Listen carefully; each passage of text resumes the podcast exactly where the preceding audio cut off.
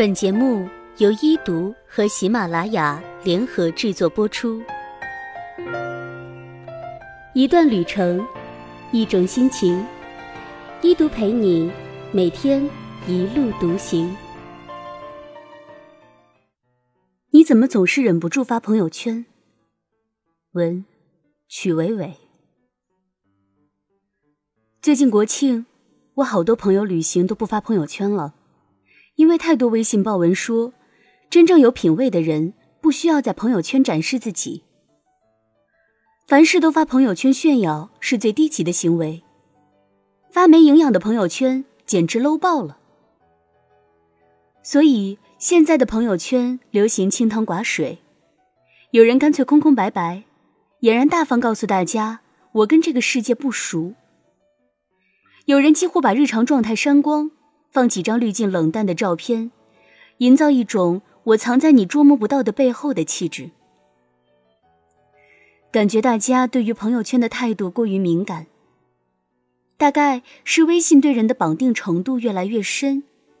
不管是工作还是生活，大家的人际关系全都捆绑在那里，所以大家对朋友圈越来越敏感，似乎每条朋友圈都有展示的功能。稍微不慎，就会改变你在别人心中的印象。但真的没必要太提心吊胆。其实，朋友圈的英文叫 “moments”，就是负责捕捉、收集和记录生命中那些时刻。时刻是稍纵即逝的，不加犹豫的，像蝴蝶一样，马上就能翩翩而飞的。真心觉得朋友圈是个很伟大的产品，不但养活了我们这些自媒体人，加速了信息传播，更重要的，我跟很多老朋友的感情都是靠朋友圈维系的。我跟很多老朋友不常见面，平时大家都很忙，也不会贸然私聊干扰对方，但是每天都能随手刷到他们的动态，得知他们生活的变化。顺便在评论区你一言我一语的闲聊，天涯若比邻。慢慢的，不再担心老朋友在生命中突然消失，你对他的一切无从得知。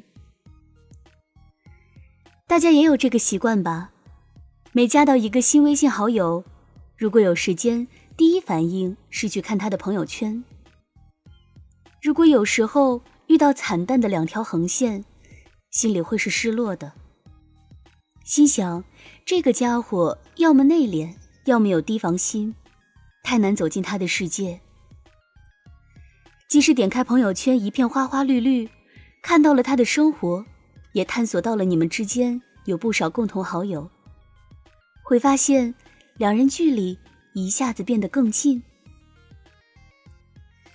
有时候遇到一些人，发朋友圈的频率极少。但也喜欢从他零星半点转发的文章里窥探到本人的面貌。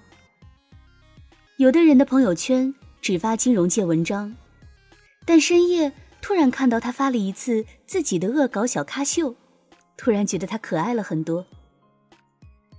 还有人热衷分享，经常本着翻杂志的心态翻一些人的朋友圈，看他最近推荐了什么书，去旧货市场买了什么有趣的小玩意儿。听了哪些好玩的音乐？每次都觉得有不少收获。有人晒自己住的酒店、吃过的精致餐厅，我也没觉得有什么问题，反倒把它当成了我的私人大众点评，经常跟着他的朋友圈的脚步去吃吃喝喝。我并不觉得这些展示是炫耀，一个坦荡纯粹的人会把展示生活看成一种真诚的分享。同样也不会把别人的展示看成炫耀。如果有人用恶意揣测你，那他要么狭隘，要么根本不是你的朋友。我很喜欢点开朋友圈，看到各种类型的动态，看到缤纷的多元的人，进入热气腾腾的人间。我更害怕的是点开一个光秃秃、毫无生气的朋友圈。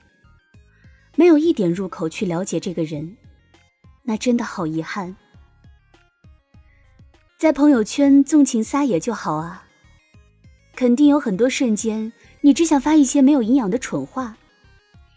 那就是用来记录你人生的 moment，不需要包装的小心严谨，也不需要删除那些偶尔的牢骚和琐碎。想想我们对明星圈粉的时刻吧，是他用充满公关术语、一本正经的接受记者采访，是他妆容精致的对你挥手吗？这些当然是极美的。但是不构成那么强烈的吸引力。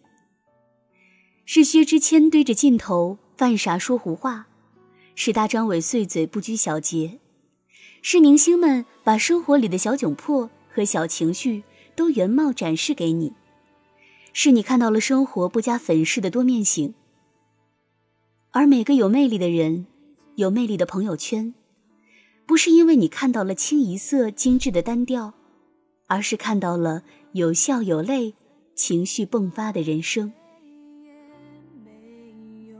深呼吸一分钟，爱突然的刺痛，你狠狠甩开我，沉默的手仿佛就剧终，草戒指在手中，像句点的沉默。明天以后，爱变成了问候。